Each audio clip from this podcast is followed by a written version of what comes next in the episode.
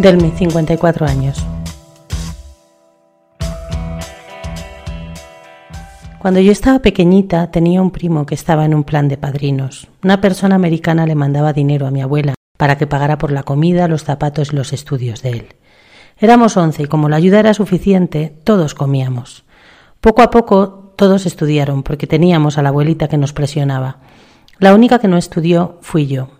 Me llevaron tres veces a matricularme e íbamos los primeros días, pero como solo me crié con mi abuela, cada vez que me querían quitar algún color o algo, yo salía dándome duro con alguien. Yo no sé por qué era así, pero era una persona que quería arreglarlo todo con golpes. Entonces no pude estar en la escuela, no aprendí.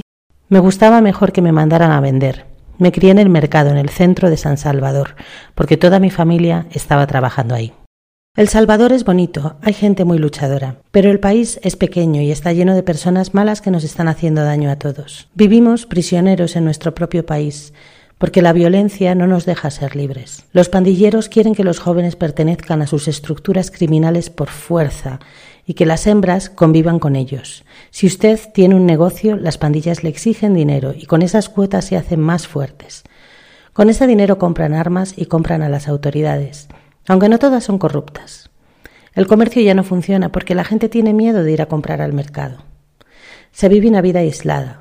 Si usted tiene que ir a visitar a familiares o amigos en otra colonia, primero tiene que saber a qué estructura criminal pertenece el lugar porque si la pandilla de esa zona no es la que domina en el barrio de usted, su vida corre peligro. Si usted quiere levantar un muro en su casa o hacer un trabajo de fontanería, usted no puede contratar a alguien de fuera de la colonia, porque si llega de una colonia de una pandilla contraria, lo matan. Y cuando alguien pone una denuncia, es soplón y tiene que huir. Yo era comerciante en pequeño. Vendía ropa interior y sandalias para bañarse. Vivía con mi hijo en uno de los municipios aledaños a la capital en una zona controlada por una fracción de la pandilla 18. A todas las personas que entraban o salían de la colonia les pedían dinero. Si llegaba un taxista a dejar a un agente, tenía que darles dos dólares para que lo dejaran salir. Entonces los taxis entraban solo hasta donde no tenían que pagar. Cuando yo venía del mercado, agarraba el último bus. Luego caminaba como veinte cuadras. Yo llegaba a mi casa entre las diez y media y las once de la noche. Siempre veía a los pandilleros en la oscuridad, en las esquinas, porque a esta hora ya no está la policía. Ahí tomaban, fumaban marihuana. Cuando uno va entrando dicen, Shh, Maitra, ¿nos va a colaborar? Quieren que uno les dé un dólar y se lo tiene que dar. Uno no puede decir que no. Una vez me pidieron cinco dólares. Les dije que no, porque no había vendido ese día.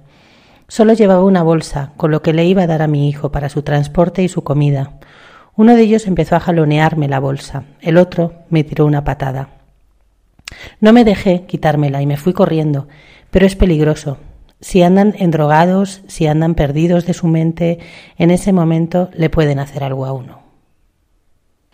Para las pandillas no hay edad. A cualquiera que vive en la colonia lo pueden usar. A mí me preguntaban si había visto una patrulla afuera. Al inicio, cuando me preguntaban, yo les decía, no sé. Me enojaba que me preguntaran, porque quizá querían hacerle daño a alguien. Después, cuando me preguntaban, les decía, no me fije bien, porque si uno les colabora, se convierte en cómplice de la maldad. Uno cómo se queja si uno mismo arropa la maldad. Por eso a mi hijo siempre lo he aconsejado, porque si a los hijos no se aconsejan, fácilmente caen en las redes de la pandilla. Yo no quería ver a mi hijo en una cárcel o enterrado por un pandillero o en una silla de ruedas por ser alcahueta yo. Por eso yo era dura con mi hijo. Yo soy madre soltera, pero cuando había que castigarlo, yo lo castigaba. Lo golpeaba cuando era necesario, para que él entendiera y no se pervirtiera. Los pandilleros primero comienzan como amigos, quieren enamorar a los jóvenes, los invitan a jugar videojuegos, a departir con ellos, les regalan cosas. Cuando el niño menos se da cuenta, ya se hizo parte de la familia de ellos. Yo trabajaba duro, a mi hijo le compraba lo que él necesitaba, le pagué sus estudios pero es en los barrios pobres donde no hay ayuda para las madres solteras y para los jóvenes, donde esto crece. Es la raíz del problema.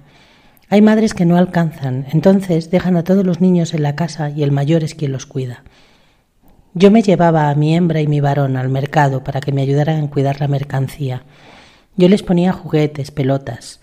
Pero si uno les manda a vender a otro lugar, que se vayan a rebuscar con su venta, corren peligro. O la autoridad no les deja trabajar o los muchachos los endulzan y se los llevan. Eso pasa porque las mamás tienen un montón de hijos y no tienen para criarlos. ¿Qué van a hacer estos niños? A los ocho, nueve años ya mueven armas, ya andan participando en la maldad, porque las pandillas les dan un plato de comida, les regalan un par de zapatos. Las pandillas han tomado el mercado en el centro de San Salvador, porque ahí se lucran. Andan niños desde los ocho años que cuentan lo que oyen y lo que ven. Según lo que una persona vende, así le cobra la extorsión. A mi hijo no se le acercaron cuando él estaba más pequeño, sino cuando ya estaba más grande. Lo que sucedió es que la policía arrestó a muchos de ellos. Entonces, como ya no tenían mucha gente que les cuidara el barrio, querían reclutar a todos los jóvenes que miraban ahí. Mi hijo tenía 26 años cuando empezaron los problemas. Él estaba trabajando en un súper, pero le daban tiempo para que estudiara en la universidad. Los domingos mi hijo salía a una cancha de fútbol a jugar. Dos de los pandilleros eran compañeros de mi hijo en la escuela. Por medio de la amistad con ellos, siempre le decían que les regalara tres dólares, cinco dólares, y él se los daba para que no hubiera represalias. Por no estar pagando cada vez que él se venía caminando, mi hijo empezó a tomar un mototaxi que lo dejaba en la otra parte de la colonia. Ahí entraba rápido al pasaje.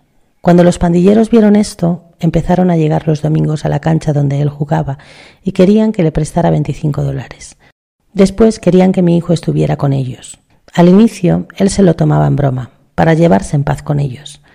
Pero ellos no piden, ordenan. Un día llegaron a la casa y descaradamente dijeron a mi hijo que tenía que pertenecer a su grupo. Mi hijo se negó, y ellos dijeron, ya sabes lo que te toca.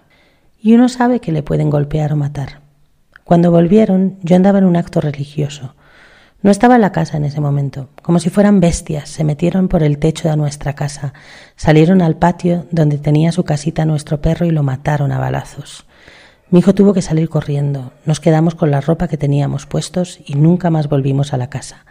Los pandilleros se quedaron con ella. Ahí viven familiares de ellos. Unos sobrinos en San Salvador nos dieron donde dormir. Yo casi no fui a vender en el mercado porque tenía miedo de que llegaran a buscarme. Después cuando no vi las cosas tan peligrosas volví a vender. La gente que no ha vivido ahí y no ha vivido una situación de estas no entiende lo que es. Son jóvenes, pero andan con armas grandes. Ellos no llegan a hablarle a usted, ellos llegan y disparan. Mi hijo puso la denuncia con la policía, pero no sirve de nada. Después ya se vino a México. No me fui con él en ese momento porque no quería dejar a mis nietos. Fui a la fiscalía a traer los papeles de la denuncia para que mi hijo pudiera dárselos a la comar. Como a la semana me cayó una llamada. Me daba miedo contestar porque no conocía el número de teléfono. El hombre se identificó como policía, pero yo no sé si era policía. Me dijo que me hablaba por la casa, que por haber denunciado lo sucedido me había metido en un problema. Yo lo tomé como una intimidación. Tuve temor. Al final decidí también venirme de El Salvador, porque los pandilleros ya llegaron cerca de donde yo vendía. Yo andaba con libertad en el mercado, porque era zona de la MS. Pensé que la pandilla contraria no iba a llegar hasta allí, pero las pandillas van avanzando, conquistan colonias de grupos rivales. Uno de ellos me reconoció, me dijo que yo era una vieja soplona y sacó un arma. Yo corrí para otro lado. Ya no podía vender en la calle, no me podía meter en otro mercado.